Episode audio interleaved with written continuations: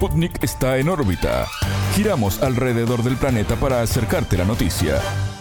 Bienvenidos. Comienza En órbita, el informativo de Sputnik. Los saludan Martín González y Alejandra Patrone. Es un gusto recibirlos. Nuestros títulos ya están en órbita. Comienza En órbita. Una selección de noticias para que sepas lo que realmente importa.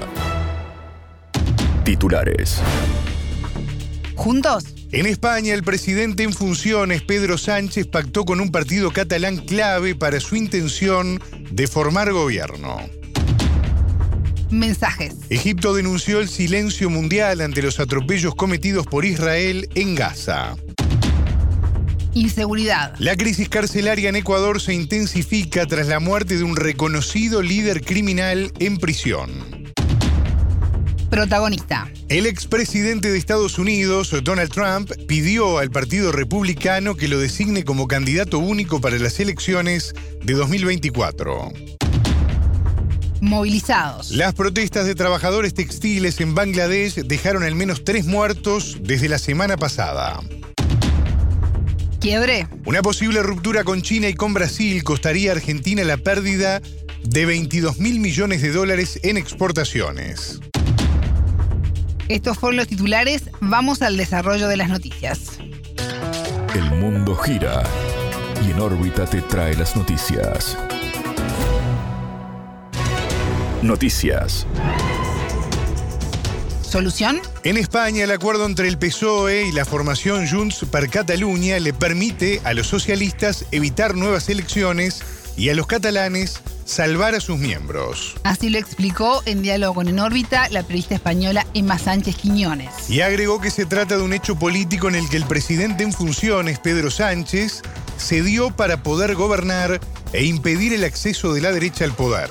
Este 9 de noviembre, el PSOE y la formación Junts anunciaron su acuerdo sobre la ley de amnistía a cambio del apoyo del partido de Charles Puigdemont a la investidura. Para la instancia parlamentaria de la semana que viene, el presidente del gobierno ya cuenta con los 173 apoyos que necesita. A los votos de Junts se suman los confirmados de la coalición Sumar y los partidos Esquerra Republicana de Cataluña, RC, Euskal Herria Bildu y el Bloque Nacionalista Gallego, BNG. Para superar la mayoría absoluta en el Congreso de los Diputados, solo queda cerrar un pacto con el Partido Nacionalista Vasco, el PNB. En este marco, Sánchez Quiñones explicó que el acuerdo con Junts está marcado por la desconfianza entre ambas partes, por lo cual definieron un mecanismo de mediación.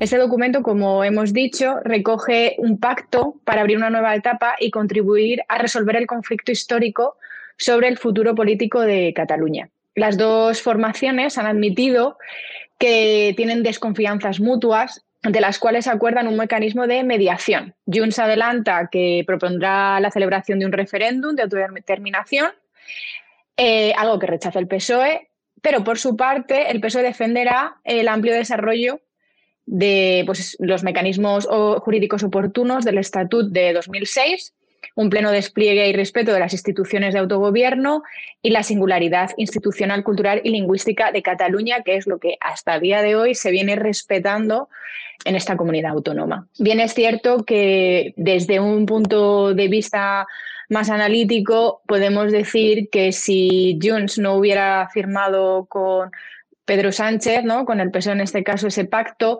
y hubiera vuelto a realizarse elecciones, eh, hubiera sido complicado que hubiera ganado de nuevo el PSOE, hubiera estado más o menos igual, ¿no? Con eh, estas muy equilibrados entre el PP y el PSOE, y esta era la única oportunidad que tenía Junts para poder seguir adelante y para poder salvar a sus miembros políticos. Con lo cual, al final, Pedro Sánchez ha cedido para poder gobernar y no dejar que entren en el gobierno pues otros partidos de la rama de la derecha. A nivel social, desde hace días se vienen convocando masivas manifestaciones en las principales ciudades en contra de la amnistía. Algunas terminaron en hechos violentos. En paralelo, los sindicatos policiales de España se concentrarán en los juzgados de Barcelona para reclamar contra la amnistía y en apoyo a sus compañeros procesados por el referéndum de independencia de 2017. Consultada sobre el clima social que atraviesa el país, la periodista hizo un resumen de los hechos de violencia que marcaron las últimas jornadas. Tras este acuerdo y previamente al acuerdo, Se han convocado manifestaciones para que no se diera, para mostrar el malestar de parte de la ciudadanía en contra de la firma de esta amnistía. Los agentes de la Policía Nacional que han sido desplegados a lo largo de estos días, muchos de ellos eh, frente a las sedes del Partido Socialista Obrero Español, han comentado que tuvieron que cargar el lunes en Ferraz, en la calle Ferraz, que es donde está la sede principal del PSOE, tras varios avisos en los que constataron la presencia de 200 infiltrados aproximadamente de estética ultra. Cuando hablamos de estética ultra queremos decir franquistas, es decir, personas que llevan insignias franquistas, banderas franquistas y no banderas españolas dentro de la Constitución y la democracia. La manifestación, según indicó la delegación de gobierno en Madrid, Congregó a 3.800 personas, eh, fue secundada, entre otros, por el líder de Vox, Santiago Abascal, y aproximadamente sobre las 8 de la tarde los agentes apreciaron que entre la multitud pacífica, obviamente, empezaron a aparecer personas con rostros cubiertos y con esta estética ultra que he comentado. La policía ante este hecho reforzó la presencia policial y a las ocho y media, pues varios de estos individuos intentaron saltar las vallas, agredir a, un agente, etc. Por esta parte, además, a partir de las nueve, el, lunes, los manifestantes empezaron a abandonar el lugar, pero se incrementó la presencia de personas embozadas y mm, con esta estética ultra que, que. Sánchez Quiñones se refirió a la capacidad de gobernar que tendrá el presidente del gobierno, tomando en cuenta la coalición que pudo conformar. El margen de gobernabilidad será dependiendo del resto de partidos que gracias a ellos, estos partidos nacionalistas, en muchos, en la mayoría de ellos, más sumar, le dejen de acción. Bien es cierto que al final la mayoría parlamentaria la utiliza para poder tomar decisiones sin el Partido Popular o otros partidos de la derecha, pero en cualquier caso, la política es saber negociar con tus socios políticos. En el momento de que tú tienes una mayoría absoluta y no tienes nada que negociar, mm, no estás haciendo política, estás haciendo lo que tú consideras. Entonces, hacer política realmente es saber llegar a acuerdos con otros partidos que estén más o menos relacionados con eh, tu forma de gobernar, aunque también podría hacerse con otros partidos que quizás no tengan la misma forma de ver o de percibir la política, porque los gobernantes o los políticos lo que deben saber es llegar a, determinaciones que faciliten la vida a la mayoría de la ciudadanía. De esta forma, el día 15 y 16 de noviembre sería cuando previsiblemente se haría la investidura de Pedro Sánchez. Escuchábamos a la periodista española Emma Sánchez Quiñones.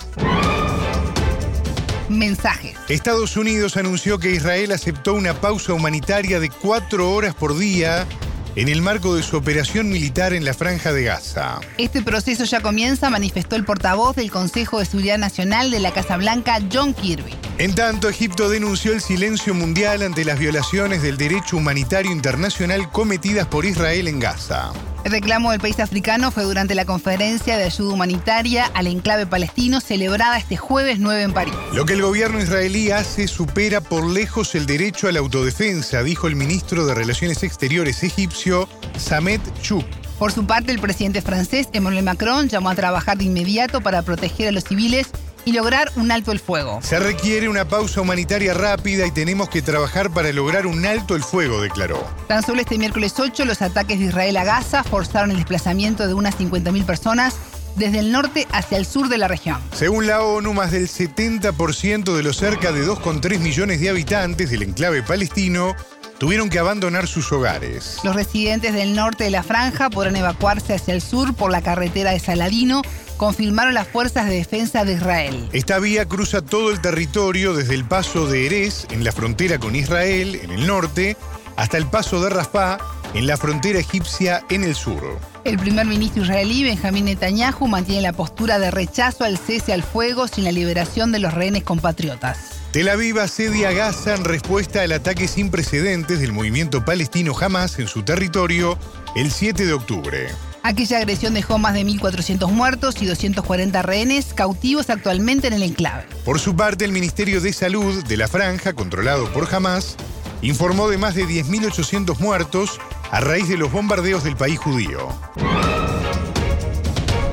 Crisis total. Ecuador tiene en la inseguridad uno de sus temas más complejos, al punto tal que el país se convirtió en uno de los más violentos de la región. Así lo explicó en la entrevista con En órbita el analista político y periodista ecuatoriano Edison Pérez. La violencia y la inseguridad se padecen tanto en la vía pública como dentro de los establecimientos carcelarios. En las últimas horas, un presunto líder de una de las bandas criminales que operan en Ecuador fue encontrado muerto en su celda. En este contexto, el experto consultado agregó que ahora el foco está puesto en el presidente electo Daniel Novoa y las acciones que pueda tomar al respecto de esta crisis. En el Ecuador la inseguridad cada vez se vuelve un tema mucho más complejo. Lamentablemente nos hemos convertido en uno de los países más violentos de la región a tal punto que los índices de criminalidad en el país rebasan todo parangón. Estamos a terminar el 2023, el gobierno de Guillermo Lazo está a punto de dejar el cargo y el índice de asesinatos por cada 100.000 habitantes duplica la media en América Latina. Estamos en 44 asesinatos por cada 100.000 habitantes, algo nunca antes visto en el Ecuador. Es decir, en materia de seguridad en el Ecuador, las cosas cada vez empeoran más. Y en lo que queda, 20, 21 días del gobierno de Guillermo Lazo, nada se podrá hacer.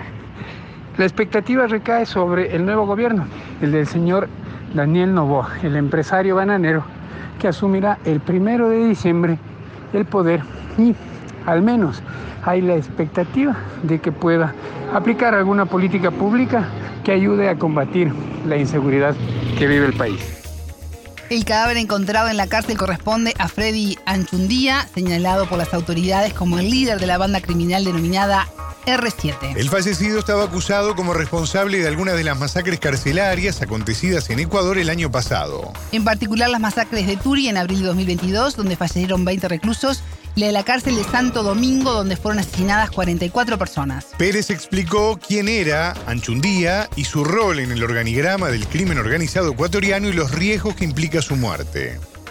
Alias Anchundia era el, eh, uno de los lugartenientes de Rasquiña, el líder de los choneros, y llegó a asumir el poder de una fracción de este grupo delictivo después del asesinato de alias Rasquiña. Tomó el control y logró transar entre las diferentes bandas del crimen organizado de la costa ecuatoriana. ¿Y qué hacían ellos? ¿Cuál era su trabajo?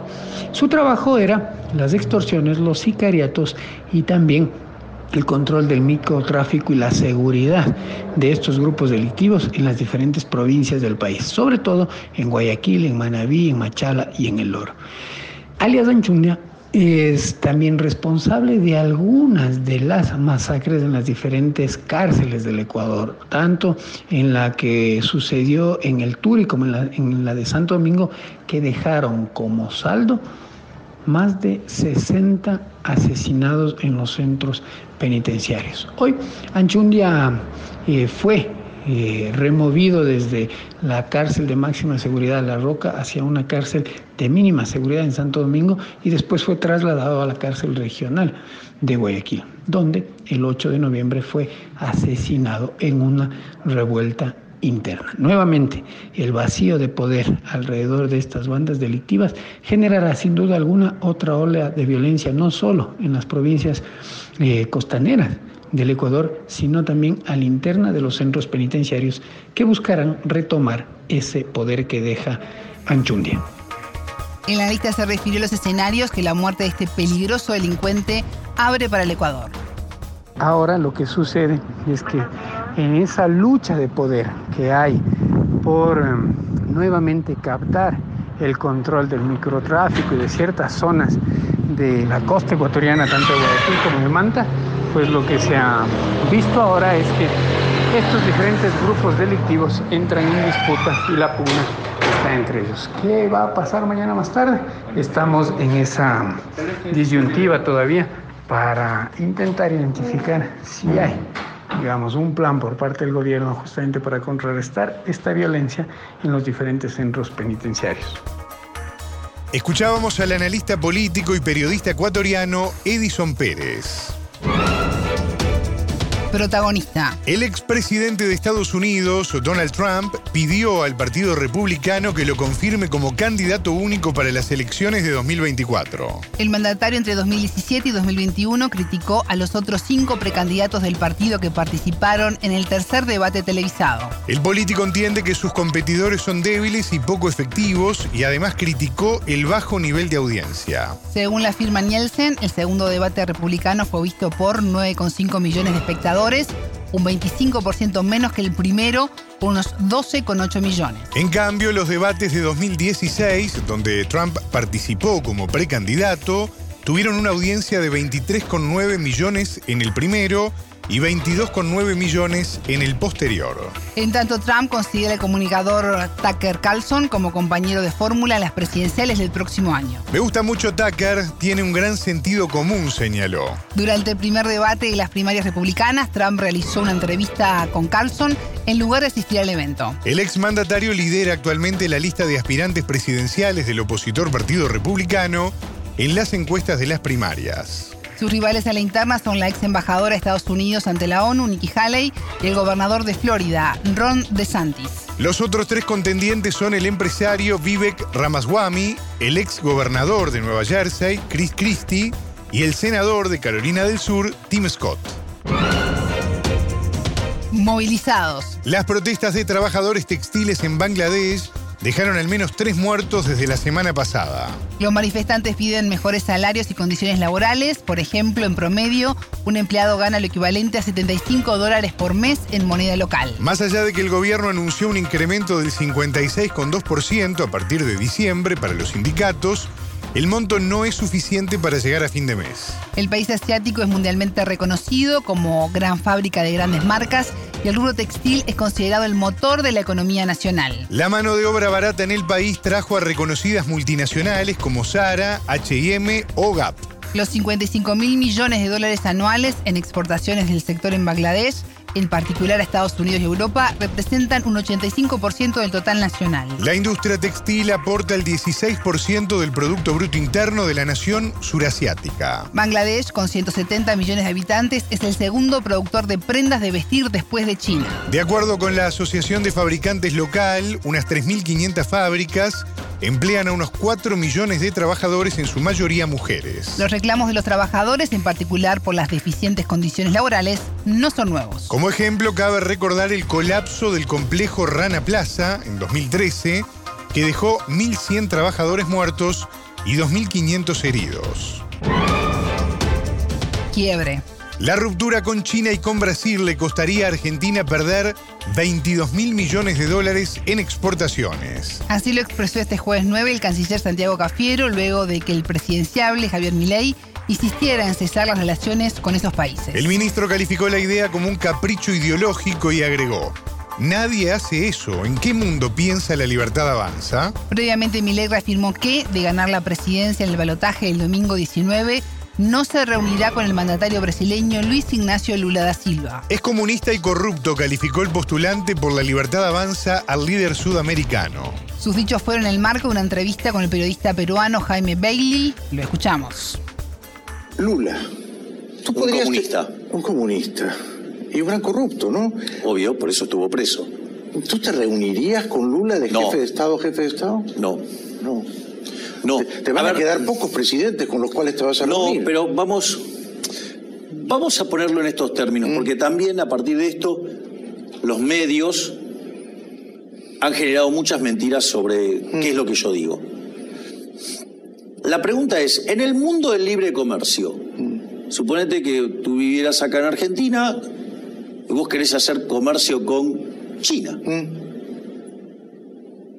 si fuera en el mundo del libro de comercio, digo, bien liberal, ¿qué tengo que opinar yo? Mm. Nada. Nada. Nada. Entonces, eso es lo que tienen que entender, que los individuos van a poder hacer transacciones comerciales con quien se les dé la gana, porque de eso se trata. Ahora, desde mi posición como jefe de estados, mis aliados son Estados Unidos, Israel y el mundo libre. En ese diálogo, el presidenciable también indicó que condenaría a los gobiernos de Rusia y de Irán.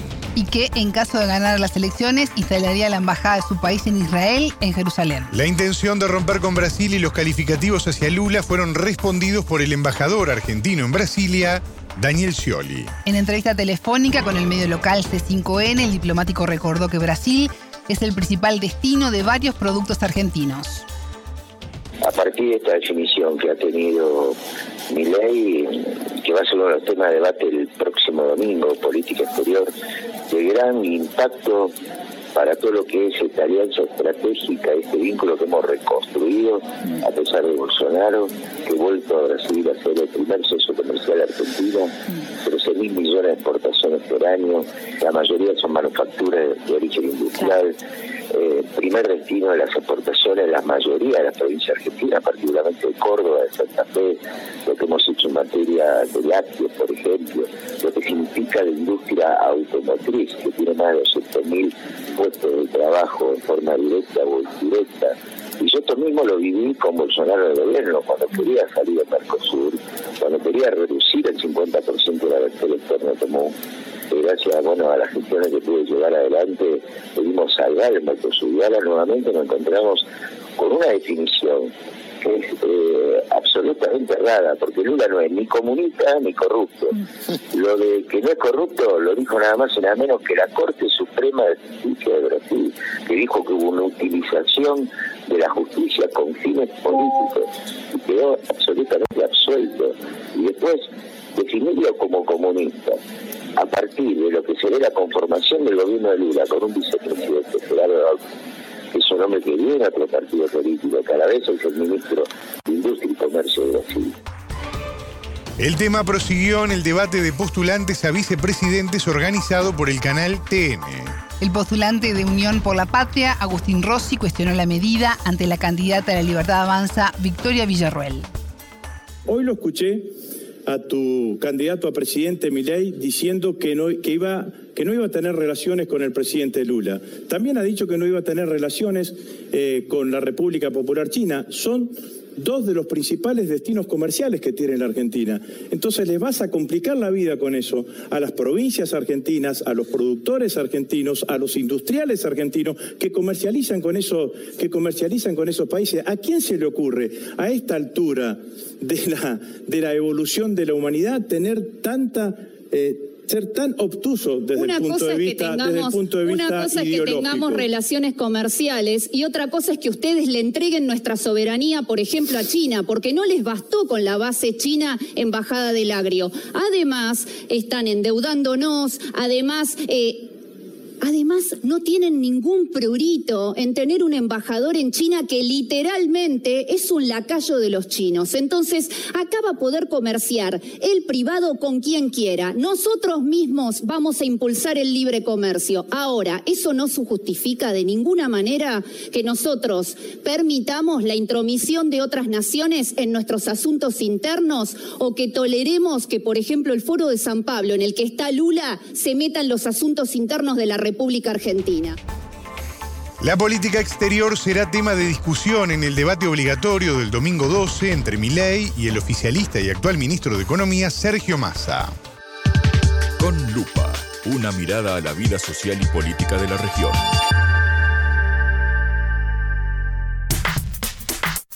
Estamos en el programa de Sputnik en órbita desde los estudios en Montevideo. Vamos a hacer la conexión ahora con Santiago de Chile, donde está el corresponsal de Sputnik, Alexis Polo González, con quien vamos a hablar de un ave que por estos días ha sido protagonista no solo en Chile, Martín, sino que también en toda la región.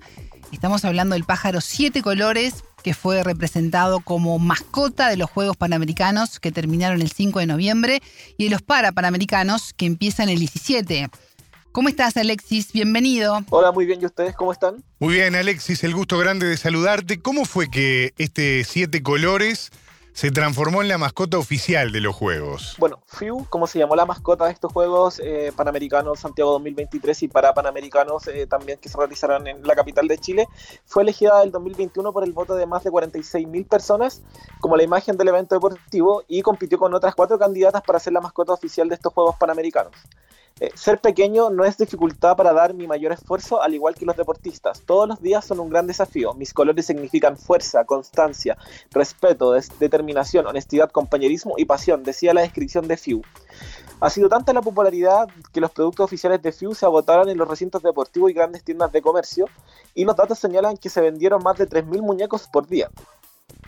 El furor de FIU ha sobrepasado lo que nosotros esperábamos. Trabajamos incansablemente en cada uno de sus detalles desde las terminaciones hasta las modificaciones para lograr el resultado que hoy es el peluche más querido por los niños de Chile, aseguró a los medios chilenos Francisco Juárez, gerente general de Tufan, empresa que comercializaba los productos. Eh, para conocer más sobre este pájaro, conversé con el académico investigador del Instituto de Biología de la Pontificia Universidad Católica Valparaíso, Sebastián González, y antes de abordar las características del pájaro, les propongo escuchar la opinión de González sobre el éxito de Few como mascota de estos juegos. Lo que resalta es su, belleza, sus, como su nombre lo dice, sus siete colores, el, amarillo, el azul, el blanco, eh, un tono medio bronceado, carmesí, negro, verde. Eh, esto hace que sea bastante llamativo y de hecho muchas personas, muchos ornitólogos del mundo pagan por venir a observar a esta, esta ave a, Sudamérica. Eh, gente que se dedica a obtener una, fotografía de, de, de las aves. Y también el, tema que, las aves son animales que para los humanos son muy carismáticos. Eh, a todos nos gustan los, pajaritos, salir a la, plaza y, y, escucharlos cantar. Em, y si a esto se le suma que es, eh, una buena representación, una, una, caricatura que, que, es bastante linda y que representa muy bien a cómo es esta, esta ave. Así que mm, eso yo creo que ha ayudado un montón a que sea muy, muy popular FIU, este Siete Colores.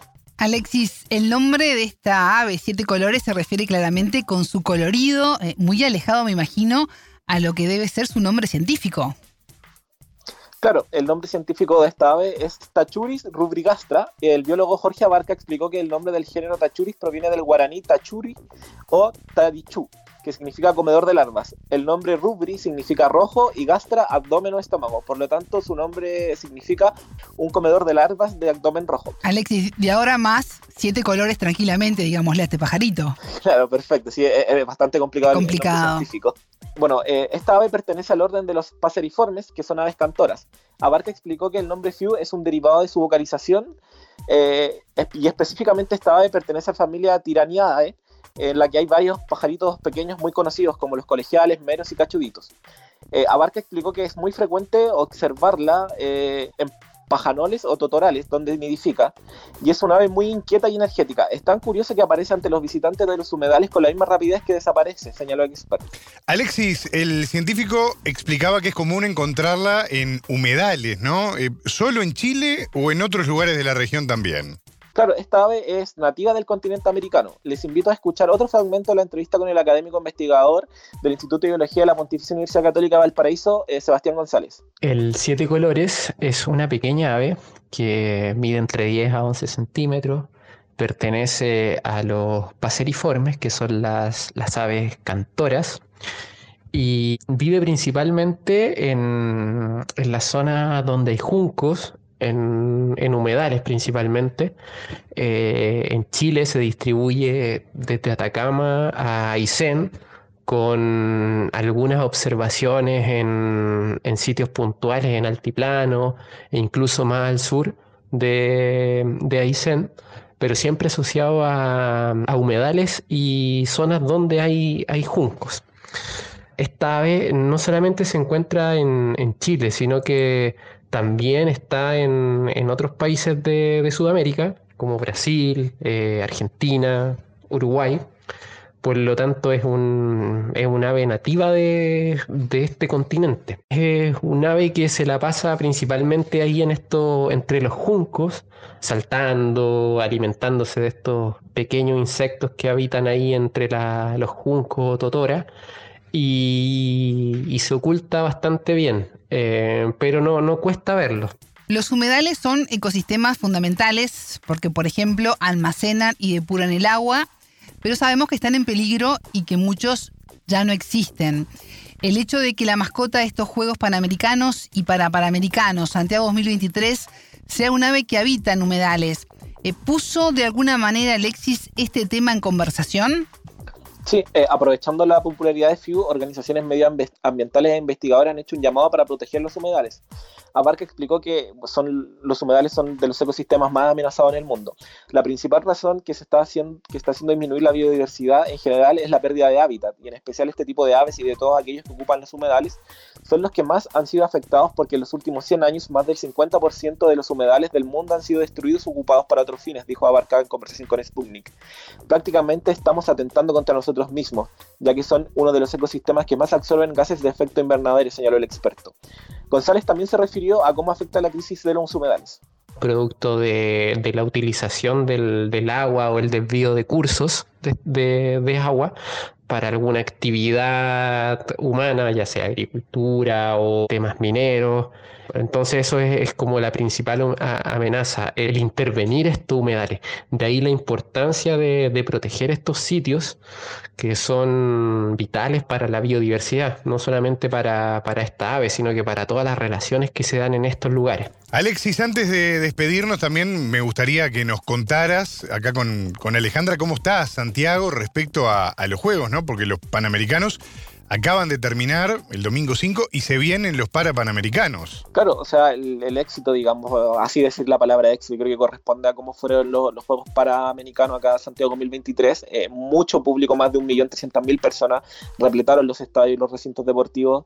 Se espera también que la misma convocatoria sea para estos Juegos Parapanamericanos que empiezan el 17 de noviembre. Incluso ha sido tan la expectación, digamos, y la efervescencia que se produjeron estos Juegos en Chile, que incluso ya se habla también de la postulación de Santiago como sede de los Juegos Olímpicos Santiago, digamos, 2036. Entonces hay, hay harta expectación también por el desempeño de los deportistas chilenos y también eh, cómo congregar a los máximos atletas de este continente en, la capital chilena fue un, espectáculo y también se habla mucho de, cómo, digamos, estos Juegos eh, Panamericanos fueron uno de los más eh, visitados de la historia con respecto al público.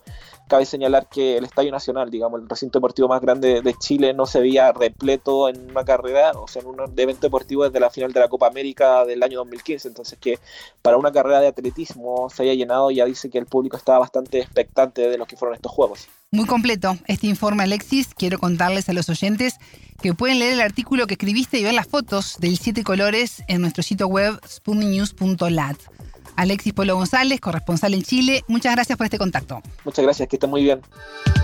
Con Lupa, una mirada a la vida social y política de la región.